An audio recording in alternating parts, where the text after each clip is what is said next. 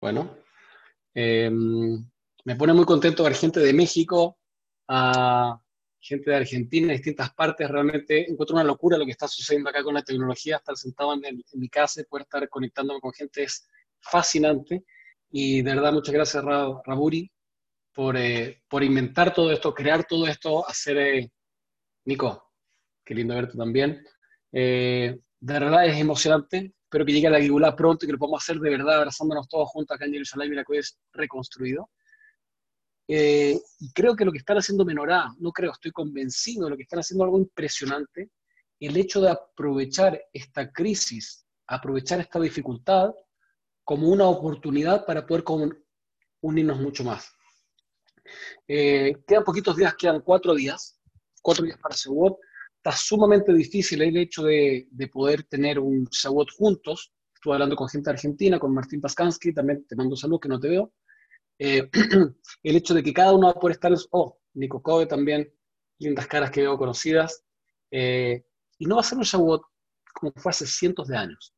No vamos a estar juntos, vamos a estar cada uno en sus casas, cerrado, y lo más probable es que muy poquita gente pueda llegar a estar toda la noche estudiando Torah, con ese fuego de la Torah y con ganas de estar estudiando Torah. Por lo tanto, como dice el Rama, a mayor apreciación de algo, ¿De dónde viene la apreciación de las cosas? Cuando yo tengo mayor conocimiento. Lo que quiero tratar de hacer en estos 20 minutos, 16, 18 minutos que nos van quedando, es tratar de poder aumentar nuestro conocimiento, información, sabiduría sobre lo que es Shavuot. ¿Para qué? Para poder enfrentarnos a ese gran día que se vienen cuatro días más de Shavuot, que no va a ser como el del año pasado, se los puedo asegurar, y que cada uno va a tener una tremenda lucha en su propia casa, que va a ser sumamente difícil y que muchos pueden caer en la batalla. Pero espero que de acá nos podamos un poquito por lo menos fortalecer y entender que estamos todos exactamente igual en esa situación. Incluso no sin Zoom, poder entender que cada uno está en su casa tratando de hacer algo trascendental. En Shavuot es distinto de Pesach, gracias Isaac, es distinto de Pesach, Pesach o de Sukkot, ¿por qué? Porque no hay una mitzvah determinada. En Pesach comemos matzah, ¿cierto? No se puede comer hametz, en Sukkot hay que hacer azúcar, lulá, hay tantas mitzvot, pero el Shavuot, ¿qué? El Shavuot es, eh, comemos jalabí, ¿cierto? Es algo tranquilo. Nos quedamos estudiando la noche, entretenido. Es sumamente difícil relacionarse con Shavuot. Y por lo tanto, para poder crear esa apreciación, tenemos que aumentar nuestra profundidad. Entonces, el Maral de Praga dice así. El Maral de Praga dice, todos los Hagim Ariambra, lindo. Todos los Hagim no son para recordar cosas, ¿cierto? Conocemos el famoso Madase que está escrito en la Torá. Abraham vino ya estaba celebrando Yetziat Mitzrayim. ¿Cómo puede ser si ni siquiera había entrado a Mitzrayim? Ni siquiera su descendencia, David Daniel. Entonces, ¿qué es lo que estaba haciendo? Estaba aprovechando la fuerza espiritual de ese momento. ¿Sí? El 15 de Nisan, hay un Koach Nefesh, una fuerza especial de poder aprovechar desman Jeruteino, de tiempo de liberación. Y por lo tanto, Abraham vino que estaba incluso antes del hecho de que salieron, ¿qué es lo que estaba haciendo? No estaba celebrando, no estaba recordando, sino que estaba haciendo, estaba aprovechando esa energía especial, esa fuerza especial, ese Koach que tiene ese día.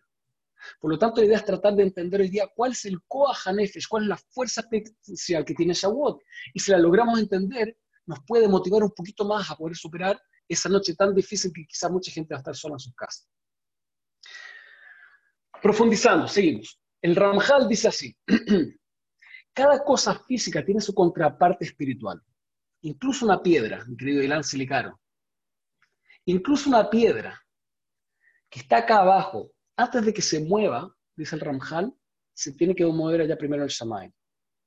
Cada cosa física tiene su contraparte espiritual. ¿Ok? Y así también, Shlosha Regalim tiene su contraparte física. Todos sabemos el pshat de Shlosha Regalim, que ¿qué es? Que es por Aliata Regel, que se hacía peregrinaje, que venía cada gente de su campo, de distintas partes de Israel, que venían al Beit HaMikdash, ¿sí?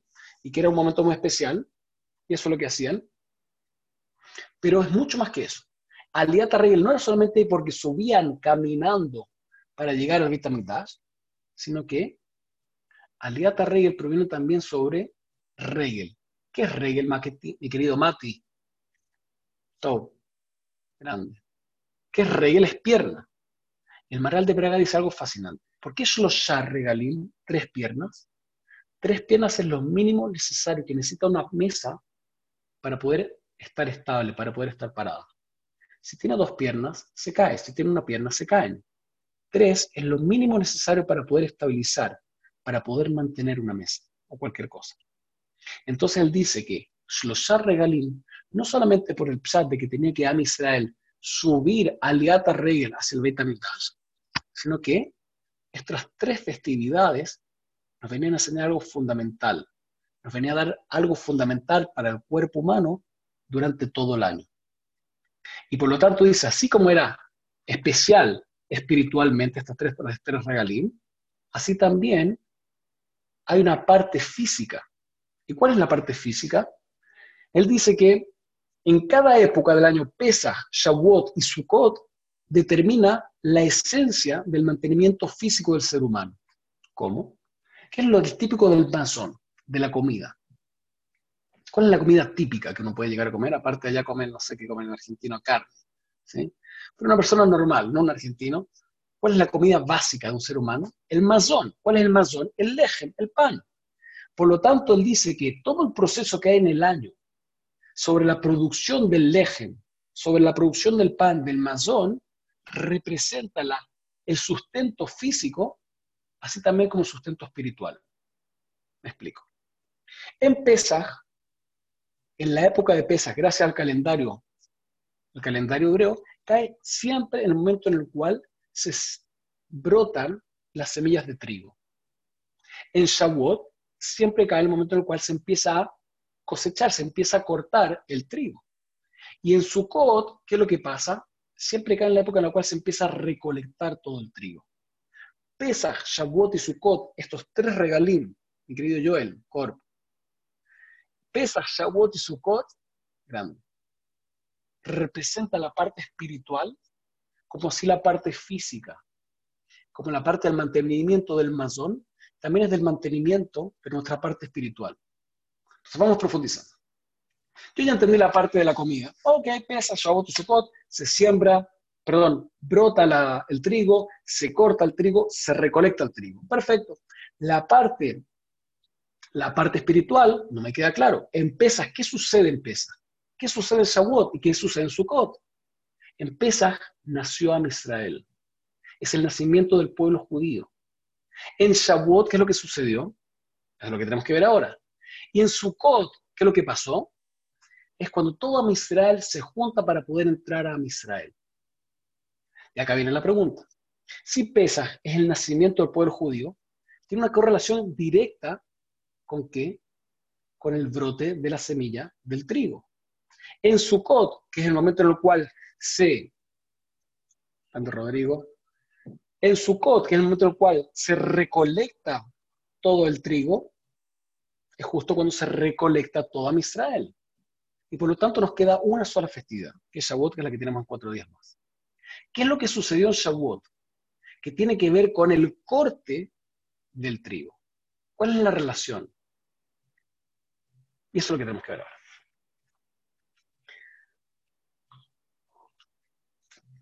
Antes de pasar a la explicación de qué tiene que ver el corte del trigo con este proceso físico al proceso espiritual, Grande, Ian Brook, de Uruguay. Saludos cariñosos. Tenemos que entender que acá hay una tremenda subida, se le llama. Un tremendo asunto que es el tema, Mati, también, Mati Juan. Qué emoción, perdón, me estoy desconcentrando un poco, pero esto es demasiada emoción verlos a todos juntos. Ya quiero hacer un farberengue y cantar todos juntos, que llegue Mesías Keno, de verdad. Eh, grande Uri, perdón, perdón, pero tengo corazón también, así que bueno, eh, ya está. Eh, queriendo verlo todo, de verdad. Espero verlo en Jerusalén en enero. Oh, Esto es que Had Belebehad. Que Had Belebehad. Así tiene que ser. esta es la Torah. Qué lindo, qué lindo. Ya está, hasta acá llegué. Fabri, suerte. ¿Cuándo te casas, Fabri? Bueno, perdón, perdón, ya. vamos, vamos. Vamos a la Torah, que nos quedan ocho minutos. Ok. eh, entonces vamos a la subida sobre Bitajón e Istadlut. Tremenda subida. Por una parte, yo tengo Bitajón Tengo que tener bitajón. ¿Qué quiere? Que tengo que tener confianza en Hashem, que me tengo que entregar en Hashem. Por otra parte, tengo que tener ishtadlut, tengo mitzvah de ishtadlut, de forzarme. Mucha gente critica y dice, no, estos tipos que se la Torah al final no trabajan, no hacen nada. Eh, eh, eh. Uno tiene una mitzvah de forzarse y juntar su parnasá. Por otra parte, uno tiene una mitzvah de bitajón, de confiar en Hashem. Si nos ponemos a pensar, estos dos conceptos aparentemente son contradictorios. ¿Por qué? Porque por una parte yo tengo que confiar en Hashem, por otra parte no tengo que confiar en Él y tengo que hacer mi propio esfuerzo. Yo no entiendo. O confío en Él o hago mi propio esfuerzo. Estoy medio tacúa, se dice, estoy medio complicado. Y Razan Sonovich dice algo fascinante. El yehudí tiene que ser capaz de qué? De poder vivir en dos dimensiones. En la dimensión de por una parte Abat y por otra parte Irat Por una parte Bitajón y por otra parte Ishtadlut. Por lo tanto, cuando nos venimos a este concepto de Shavuot y vemos este, esta dualidad que se genera, yo por una parte, ¿qué es lo que tengo que hacer? Confiar en Hashem o tengo que hacer mi Ishtadlut, lo mismo pasa en el ciclo, ciclo agrícola. Hace un par de días atrás, se pueden ver las noticias israelitas, hubo un calor tremendo, 38 grados durante toda una semana, fue fascinante. Eh, y las noticias dijeron que la agricultura, las verduras, van a subir, todas las, van a subir aproximadamente un 30%, porque se, rompió todo. Todo, todo. Cayó una tremenda lluvia después y, y destruyó todo mucho más todavía. Por lo tanto, vemos que el proceso agrícola también hay una relación entre hasta dónde yo puedo confiar en Hashem y por otra parte yo tengo que ser mi shtadlut. Y acá vamos con Shavuot. Todo el proceso que es desde que yo pongo la semilla del trigo para poder sacar este mazón, hasta que sale, brota y yo lo corto, 100% tiene, está ocupado quién? Hashem. Si llueve, si hace calor, si se deteriora o no se deteriora, es 100% de Hashem. En el momento en el cual yo corto el trigo, ¿sí? Yo agarro el trigo y ahora 100% ¿quién es responsable? Soy yo. Si yo me demoro a entregar el trigo, o yo me demoro, o lo estropeo, o lo pongo en huevo con agua, lo que sea, se me echa a perder. Por lo tanto, acá vemos algo fascinante entre la relación que tiene que tener el ser humano con Hashem. Y tajone y ¿De qué? Hay un momento en el cual yo tengo que tener 100% bitajón en Hashem, en el cual yo me estoy entregando como agrícola, de que toda la lluvia, todo el calor, todo lo que sea, depende 100% de Hashem. Yo tengo que hacer mi máximo esfuerzo. Pero el momento en el cual yo hago el corte del trigo, es el momento en el cual, ¿qué es lo que sucede? Yo me hago responsable. Hoy en día, cuando está pasando Shavuot en cuatro días más, que es el momento en el cual el corte, habíamos dicho, pesa Shavuot y Sukkot, pesa el momento en el cual nace el pueblo judío, pesa el momento en el cual, ¿qué es lo que nace? Brota el trigo. Shavuot, acabamos de decir que es el momento en el cual se corta. ¿Y qué es lo que sucede ahora? Vamos a ver. Y Sukkot, ¿qué es lo que sucede? Se recolecta todo el trigo y se recolecta toda Israel para entrar a Israel. En, Shavuot, ¿qué es lo que está sucediendo y por cuál es la relación que tiene Matan Torah, la entrega de la Torah, con el corte del trigo? ¿Cuál es? El momento en el cual se me está diciendo, señores, ustedes son responsables de este mundo. Ustedes son los responsables de este mundo. Yo les entrego la Torah, yo les entrego el trigo, lo cortaste, ahora te toca a ti hacerte responsable de este mundo. Mazman Torateinu. Mucha gente cree que este es el momento en el cual se entregó la Torah y no es verdad. Este momento en el cual, ¿qué lo pasó? El 6 de Sivan, hace 3.300 años atrás, no fue Zman Kabbalata Torah, no fue el momento en que recibimos la Torah, fue Yom Kippur, mucho después. El 6 de Sivan fue el momento en el cual Hashem se reveló. Es una locura. Algo ilimitado que se reveló dentro de lo limitado. Y dijo los dos primeros mandamientos. Y en ese momento, Llegó y dijo, ustedes van a ser mi pueblo, yo voy a estar con ustedes pase lo que pase. Después la pifiamos, como dicen los argentinos. Después, ¿qué es lo que pasó? Llegaron y fuimos infieles, nos metimos con un becerro, por decirlo así. ¿Y qué hizo Hashem? Dijo, yo ya estoy casado con ustedes, yo estoy con ustedes. Yo les entrego todo. Pero la Torah verdadera, ¿cuándo la recibimos? La recibimos en Yom Kippur. Por lo tanto, lo que estamos celebrando hoy día no es celebrando algo que sucedió.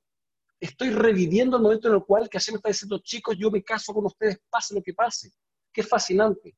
En el momento en el cual la relación que tiene Shavuot con el corte del trigo, estoy diciendo, chicos, en el momento en el cual yo les entrego la Torah y ustedes se hacen responsables.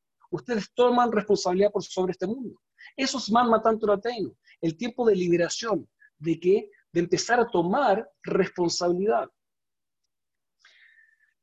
Hace unos par de años atrás escuché un, vi un video de un rabino muy famoso, muy bueno, que hablaba y que decía, era un cuento muy bonito, y dice, mira, sabe que estaba el rabino, había salido del Betagneset, y bueno, estaba esperando un taxi, de repente pasó una de las personas que estaba rezando, y le dijo, che, rabino, por favor, lo llevo a su casa, porque tiene que tomar un taxi. No, no, ok, se subió.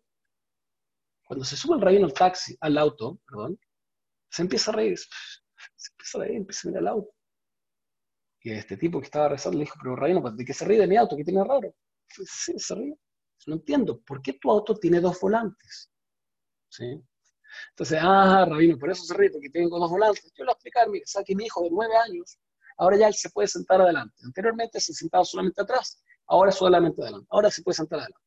Cuando se sentó adelante, el chico, ¿qué es lo que quería hacer? Quería empezar a manejar el auto y cada cinco minutos me metía las manos en el manubrio, en el volante. Entonces yo quise, muy astutamente, que compré un volante exactamente igual al de Toyota, lo puse exactamente igual al lado del copiloto, así para que el niño sienta la necesidad, perdón, sienta la sensación de que está manejando el auto. Entonces el rabino se queda como, qué buena idea, Lisa, no lo puedo creer, es muy astuto. Entonces después de un tiempo le dice, no sabes cuál es el mensaje que me acabas de dar, dice el rabino. Es impresionante. Nosotros exactamente igual con. Hashem está manejando el mundo y nos pasa un volante falso para pensar que nosotros manejamos. Yo encontré el Sipur, el cuento fascinante, muy bonito, pero después cuando profundicé lo que yo he estudiado sobre quién maneja el mundo, que he estudiado en mis rabanim, el cuento es muy bonito, pero no es verdad. Tiene un error conceptual muy importante que tenemos que todos saber. Hashem no está manejando el mundo. Hashem creó el mundo, entregó la Torah, nos dio el libre albedrío y dice, juegue. El momento de Zman Matan Torateino, el momento en el cual Señor está diciendo, ¿saben qué? Ustedes son responsables. No son el pueblo elegido por algo, son el pueblo elegido para algo. El que quiere que venga, que se convierta, no hay, problema. Tenemos una tremenda responsabilidad. Y el día de Shavuot, como está diciendo el Maral de Praga, dice que hay un Koha especial.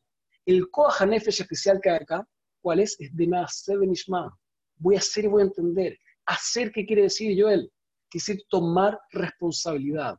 No solamente llegar a disfrutar de algo, no solamente llegar a disfrutar de Netflix y después de una película o de una clase, sino quiere decir que el mundo depende 100% de ti. Si tú no tomas responsabilidad, ¿qué va a pasar del mundo? De eso se trata Shavuot. Shavuot se trata del momento en el cual Hashem dice, yo confío en ustedes. Ahora falta que nosotros empecemos a confiar en nosotros. Pero todo corazón que lo que está haciendo Menorá, con el AMI, con toda esta organización es impresionante, de tratar de despertar al pueblo judío, de tener claridad que si hay un Shavuot difícil, tenemos que prepararnos a esta guerra. porque va a ser una guerra? Es una oportunidad única que tenemos durante en el año, de poder agarrar este Koahanef, esta fuerza especial, de poder adquirir responsabilidad. Y no va a ser fácil. A las 12, 1, 3 de la mañana, sin nada, sin conexión, nada, saber qué está haciendo el mundo que se va a dormir. No. Llegó el momento de tener un poquito de sacrificio, de entregarme por una causa, de poder entender que yo quiero aceptar la Torah, quiero recibir Torah, quiero tomar responsabilidad. Y espero de todo corazón de que juntos podamos llegar a ver a Mesías Tzidkenu, primero a Meinu, acá en Jerusalén y Muchas gracias, Raúl, y saludos a todos.